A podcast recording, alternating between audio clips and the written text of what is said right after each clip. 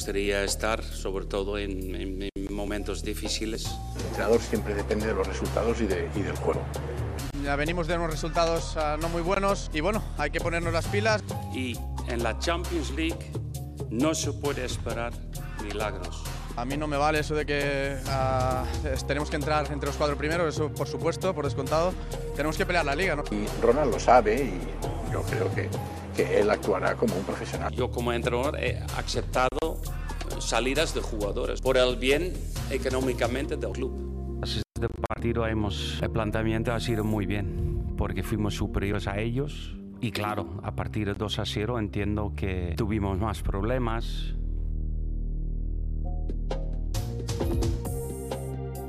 Pero yo creo que hemos tenido las oportunidades para, para marcar dos goles en el partido. Yo lo único que me toca es, es, es trabajar con el equipo.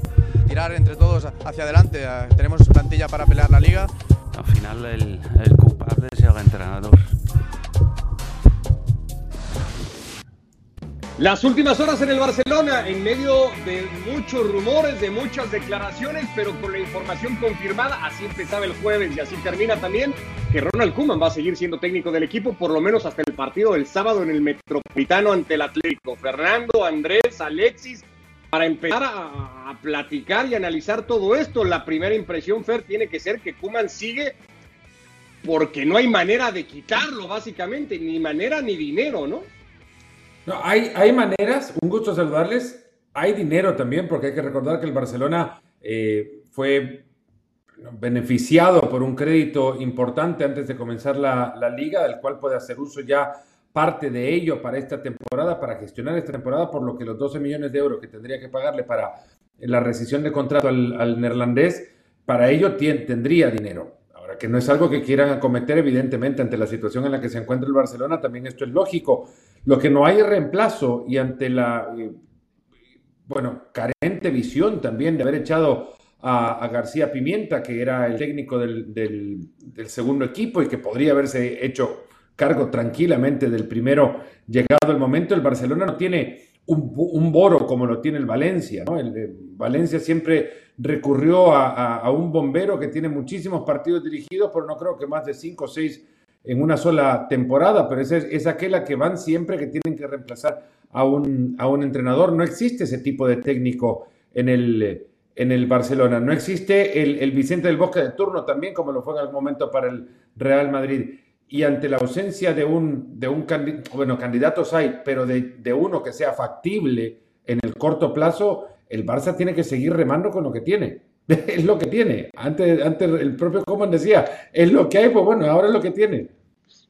Sí, es lo que hay, es lo que tiene y es lo que es el Fútbol Club Barcelona en, estos momentos y a estas horas. Cuatro nombres sobre la mesa, Andrés, el de Gallardo, el de Roberto Martínez, el eh, de Andrea Pirlo también, para sorpresa de un montón que ha aparecido ahí, y el, el de Xavi, el de siempre. Con alguno de estos, el Barça podría ir mejor de lo que va hoy con Kuman. ¿Qué tal? ¿Cómo le va? Un saludo grande para todos. Para mí me parece correcto que Kuman siga por lo menos hasta el partido del fin de semana porque hay una realidad. Vos podés traer a Xavi, a Pirlo, a Roberto Martínez y a Gallardo e incluso lo podés traer a los cuatro que el Barcelona va a tener que seguir atacando con Memphis Depay y con Luke de Jong. O sea, podés traer una convención de técnicos que no van a hacer que Luke de Jong pueda ser un mejor delantero. Entonces, para empezar, no tiene tiempo de trabajar aquí que venga de técnico hoy, de acá, al, partido del Atlético Madrid, y no tiene el Barcelona, más allá de que le pueda dar algunos minutos más de los que venía teniendo en su Fati, forma de recuperar delanteros. El Barcelona necesita recuperar jugadores de mitad de cancha para adelante, porque después yo sí creo, una parte de lo que decía Kuman recién en la conferencia de prensa y que escuchábamos, es que buena parte del partido contra el Benfica, más allá que lo termina perdiendo 3 a 0, buena parte la domina, la juega mejor que su rival, la juega en campo rival y que no tiene quien defina ese tipo de situaciones. Y eso le va a pasar con cualquiera de los técnicos. Más allá de que muchos crean, y seguramente con mucha razón, que Pirlo es una locura, hay una parte de la idea de Pirlo que, no terminó de ejecutar, de cuajar o de desarrollar en la Juventus que yo me la puedo imaginar en, el Barcelona. Habrá que ver si es capaz en un plantel que está además tan, tan lastimado, tan dolido, en un club que está tan roto. ¿Es sano, Alexis, que Kuman, con todo lo que hay, lo que se dice hoy en el entorno del Barça, vaya a seguir siendo el técnico para el fin de semana? ¿Qué tal? Buenas noches a todos. Bueno, a ver, eh, bueno, lo primero, eh, lo primero la información. ¿eh? el próximo entrenador del Barça, según el de de la Porta, va a ser Pirlo. Yo sé que nos sorprende a todos. yo sé que es, el, un candidato con el que no contaba nadie. Pero si de la Porta depende, va a ser Pirlo, porque es el más crucifista de todos los de la lista y eso para la Porta es marca de, la casa. Tienes que, ser curifista para entrenar al, Barça. Xavi y Gallardo están descartados. Eh, la relación con Xavi es mm, regular tirando a mala. La Porta no le termina de perdonar que fuera con Víctor Fonen en, las elecciones y, parece que no hay mucha sintonía entre ellos y Marcelo Gallardo no es una opción. Y luego Roberto Martínez sí sería una opción, eh, pero ahí ya es más complicado. Bélgica tiene una selección muy potente, una selección que es candidata al Mundial de Qatar a hacerlo muy bien, incluso a ganarlo.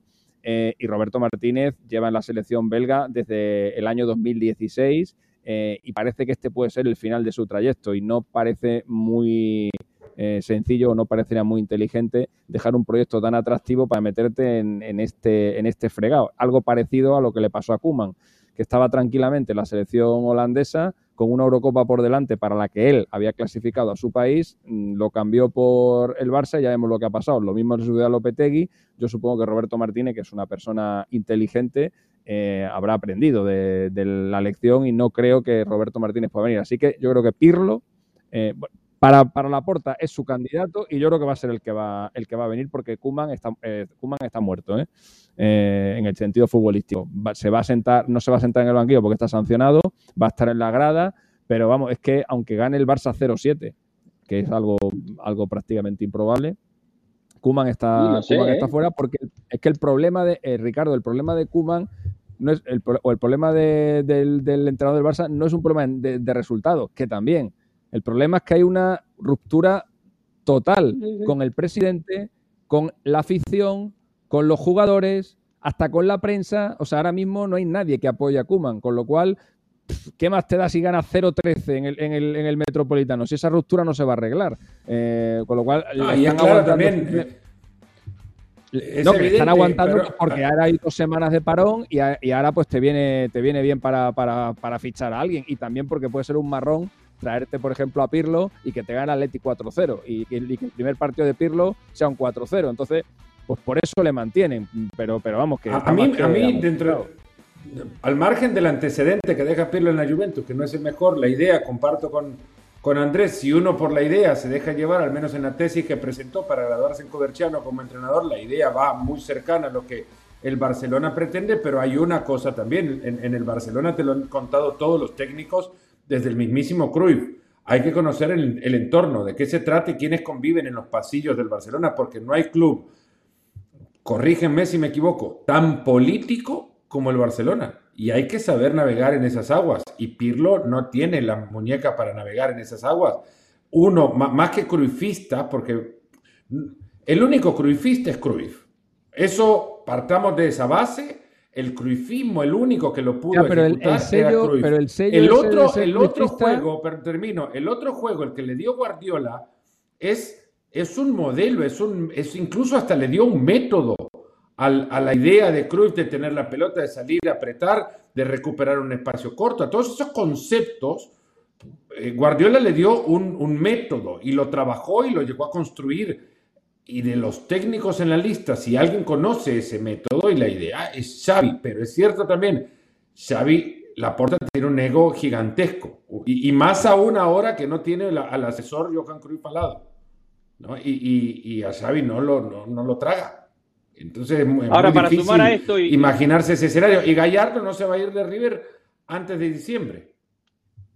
Y aparte, para sumar, Fer, a todo esto que están diciendo, en un, en un club tan politizado, con una crisis tan gigantesca a nivel institucional en este momento, tiene que ser un técnico como Pirlo que esté necesitando una oportunidad. ¿Cuál es el plan de Pirlo?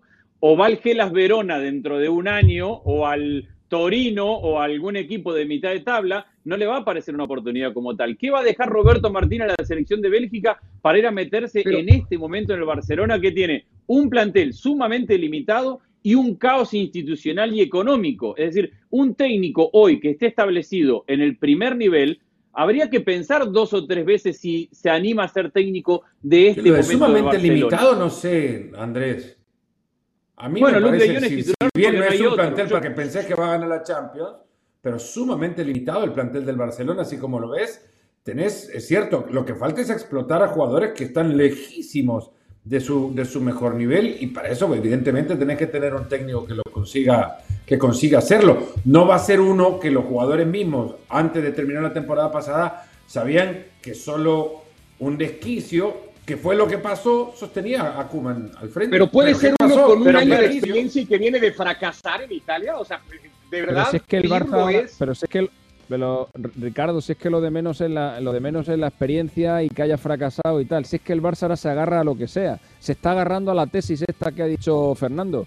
La tesis que realizó Pirlo, eh, en la que dejaba entrever su, su sello cruifista que dice Fernando, que cruifista solo hay Cruyff, pero tú vas por la vida diciendo que eres cruifista y con eso puedes ser entrenador del Barça, y si no que se lo pregunten aquí que se tiene. Bueno, por eso mismo, entrenado- pero es que bueno, entrenado el entrenado cruifismo, el cruifismo has entrenado al Betis, has entrenado a la Unión Deportiva Las Palmas, no tienes ningún bagaje de ningún tipo, pero dices, ¡ay, que soy cruifista! Eres entrenador del Barça, eso es lo que necesitas. Entonces, pues como Pirlo ha puesto esa tesis, que luego, que luego digo yo, la tesis está muy bien, pero luego hay que ponerlo en el campo. Y yo a la Juve, lo, lo, lo, lo más, leja, lo más cercano que he visto a, a, a, a- Cruyff fue alguna, algún toque que pegó Dybala alguna vez, pero vamos, la Juve no jugaba para nada al, al, al, al estilo, al estilo Cruyff. Y mira que tenía jugadores para ello. Pero no, el estilo, de, el estilo de Pirlo, por lo menos lo que vimos en la Juventus, no se parecía en nada a eso. No A sé ver, si entre... Dime, dime. Perdón que interrumpiera, no, para sumar un, par de cosas a lo que venían diciendo respecto a, a, Pirlo. La, el Pirlo sistema en la Juventus, que no lo voy a calificar de cruifista, pero que sí basaba mucho su parado en función de los espacios, que después no lo terminó por desarrollar y que no lo corrigió y que no lo mejoró y que la, y que la Juve terminó totalmente deslucida, es verdad, pero esa idea de tener un central lateral que el equipo defendía con cuatro, eh, que, esa posición la utilizó Danilo, que hay veces que lo, que lo mandaba por izquierda y profundizaba por ese lado, a veces lo mandaba por derecho y lo mandaba por el otro, el equipo defendía con cuatro, eh, atacaba con tres en el fondo, tenía una intención de movilidad en sus jugadores dentro del campo, que no lo voy a decir cruifista, pero sí que tenía mucho más que ver con una ocupación de espacios que con un parado 4-3-3, 4-4-2, tenía un cierto movimiento que, repito, no lo terminó de desarrollar y no le terminó de ir bien. Y con respecto a la plantilla decíamos Fer, basta ver Fer lo que presentó el fin de semana. El Barcelona no tiene un lateral izquierdo, si no está Jordi Alba, y, y con todos los lesionados que tiene y que le pueden pasar porque es temporada, tiene que atacar con Luke de Guión. Tiene que atacar con Luke de Guión. Luke de Guión es lo menos Sí, barcelonista, cruifista y lo no sé qué que hemos visto. Si el Barcelona no tiene, tiene- lleva dos partidos sin patear al arco en Champions, es porque Luke de Jong tenía el arco solo con el arquero corriéndolo de atrás y le pegó a un defensor que venía del costado. No pateó al arco. Es decir, tiene mucho que ver con eso y ahí sí creo que está muy limitado a su once Pero ese es Kuman, ¿no? Eh, eh, eh, pasa por Kuman ponerlo. Pero hay que decir, hay que ¿Y a decir quién que va a Luke poner, Jong- Fer?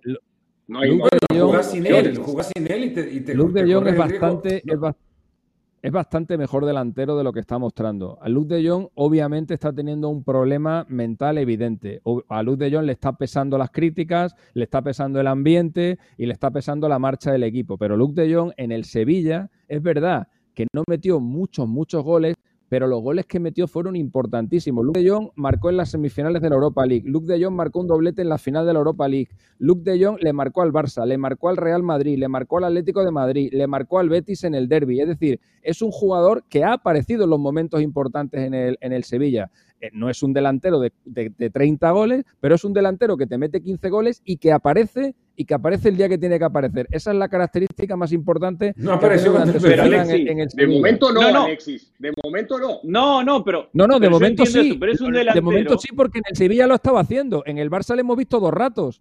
Pero en el Sevilla lo ha hecho Pero y el sobrado. Sevilla era suplente, era suplente hace rato, Alexis. en su- en Sí, pero lo, es lo que te estoy diciendo, es lo que te estoy diciendo. No era un titular indiscutible, era, era titular, pero no indiscutible. De hecho, Chicharito se va del Sevilla por Luke de Jong, porque Lopetegui prefiere a Luke de Jong y por eso sale Chicharito. Si no, Chicharito seguiría en el, en el, en el Sevilla. Pero Luke de Jong ha sido titular en todos esos partidos que, que os he dicho. en una todos. pena en la porque nos habríamos- semifinal, nos en la perdimos- final de la nos Europa perdimos League, contra el Barça, contra el Sevilla.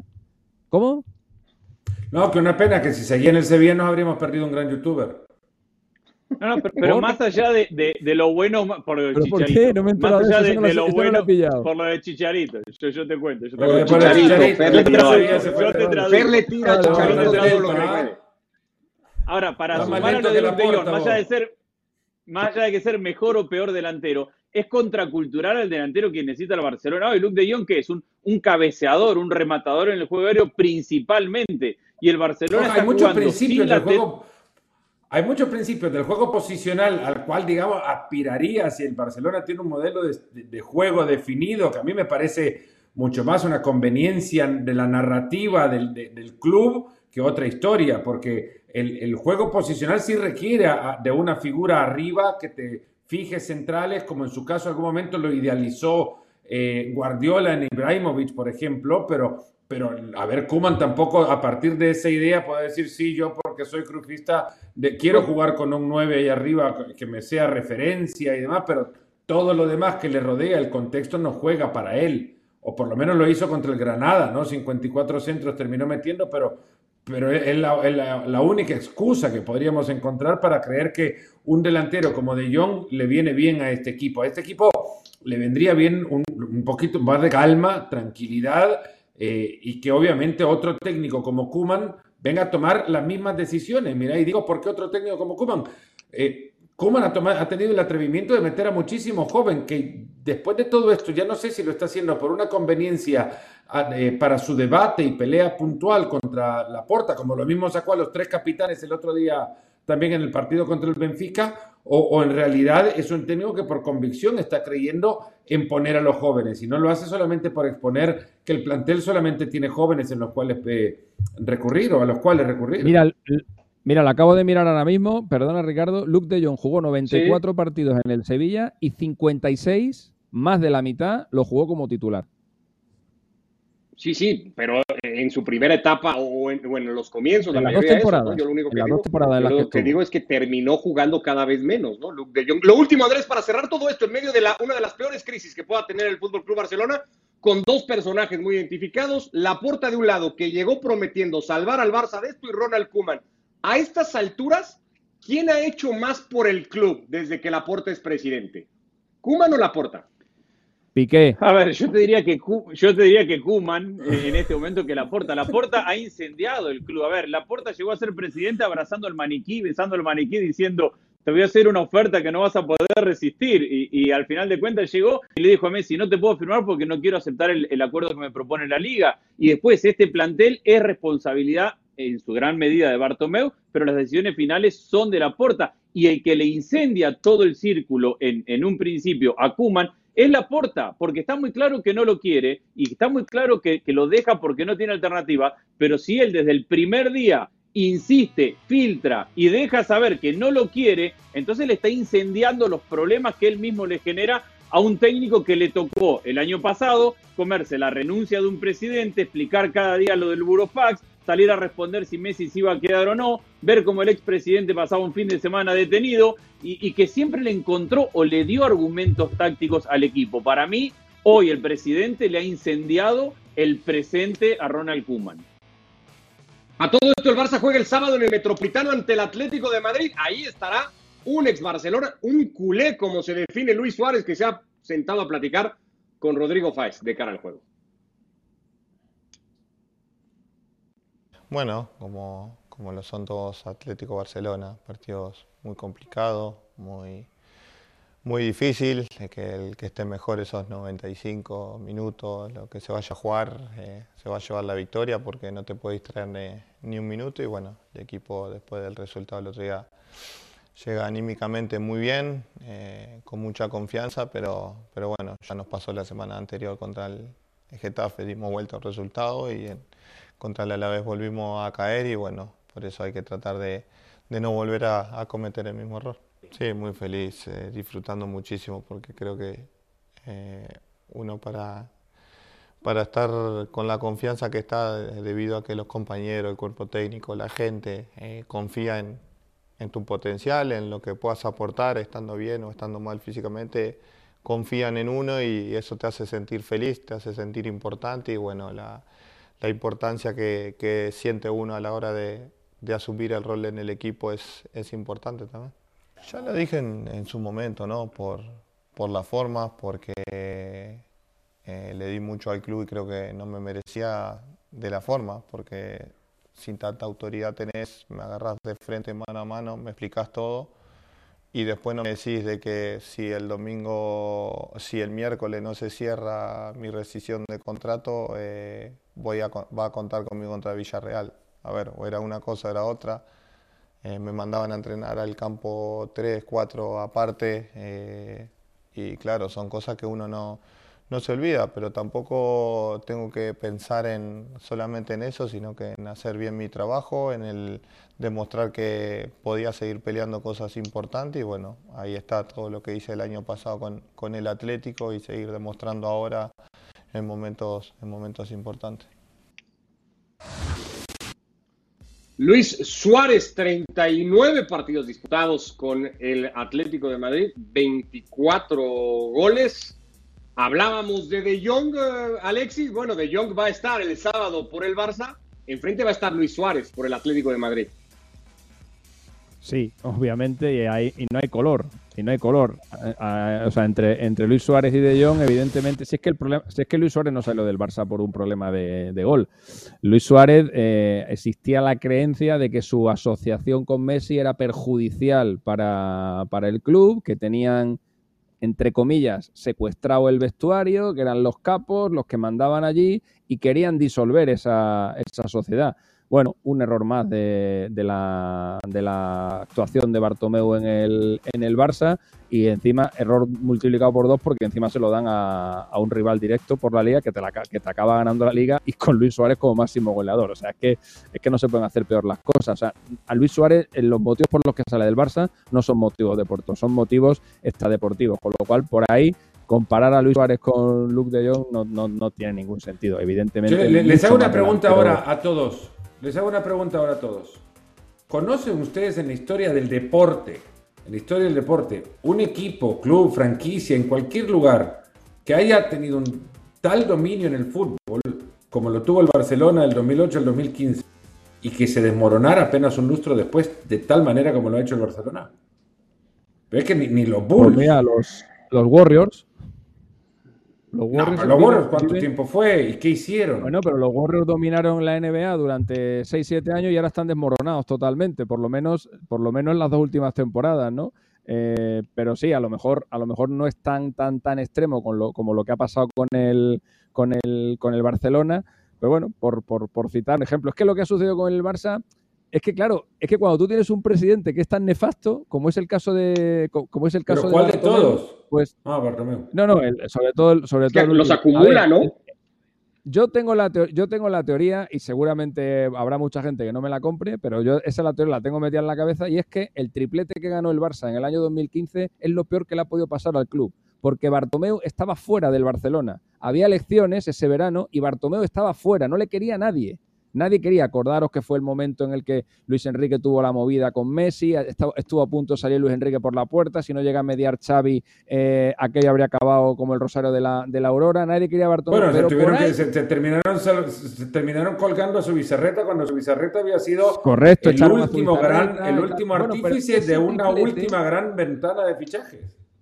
Ese triplete le da las elecciones a Bartomeu y le da cinco años de mandato a, Bartomeu. Ese triplete es el triplete más envenenado de la historia. Si no llega a ser por ese triplete, la historia del Barcelona habría cambiado por completo. Tendrían un triplete menos, pero no habrían tenido que sufrir todo lo que están sufriendo ahora. Y yo creo que a posteriori todos los aficionados lo cambiarían. Lo que pasa es que, claro, en el momento de la euforia, los tres títulos, la Champions de nuevo, Neymar, Messi y tal, pues a votar todos a Bartomeu. Pues claro, pasó lo que pasó.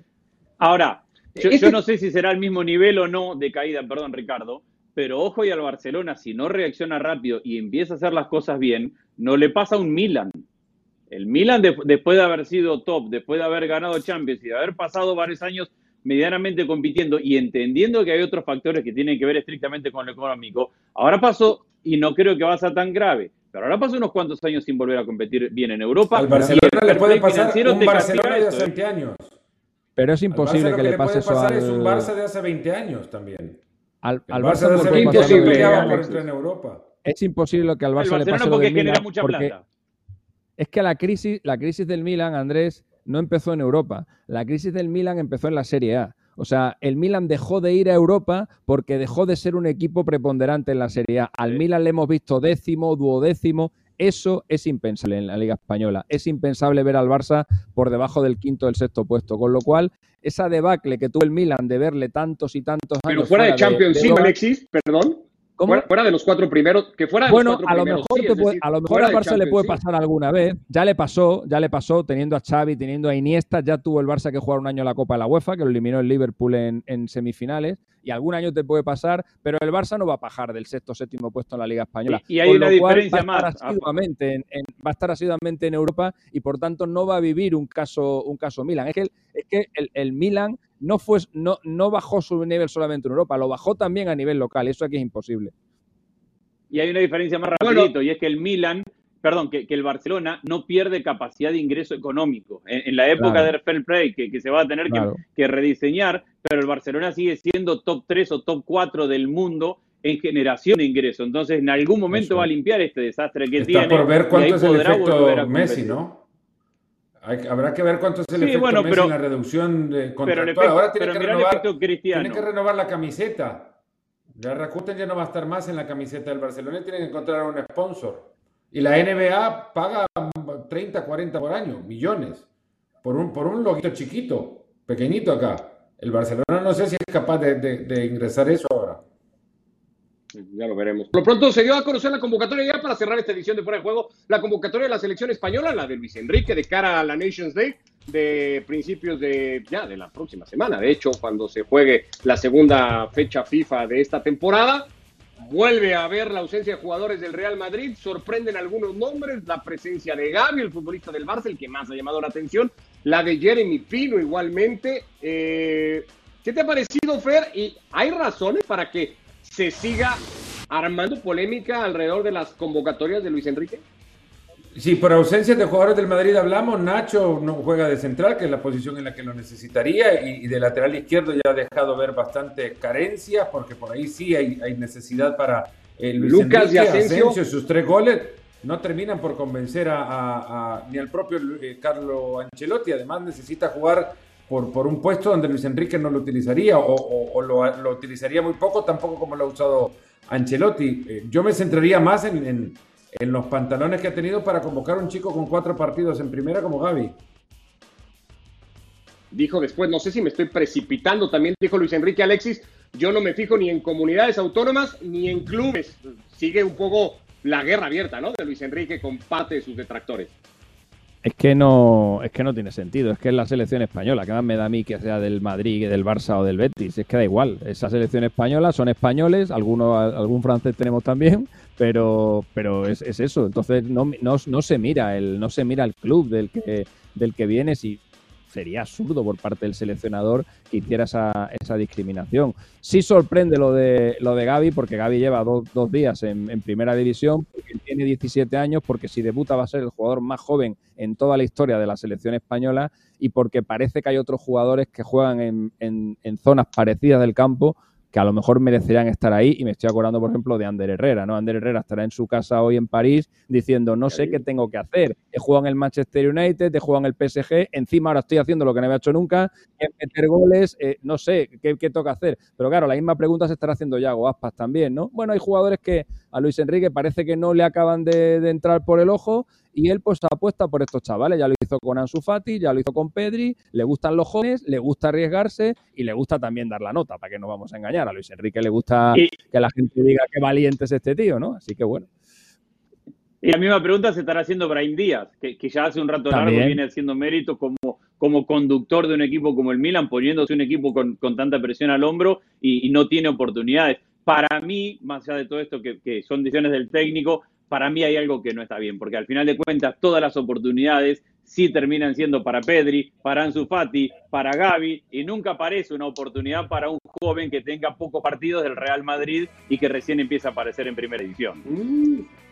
Sí, parece que aunque no lo quiera reconocer Luis Enrique, Miguel. alguna línea hay en todo esto. No, bueno, llegamos al final Qué de. Fuera de Juego. Gracias. Andrés, Alexis. Que les vaya muy bien a todos. Hasta luego.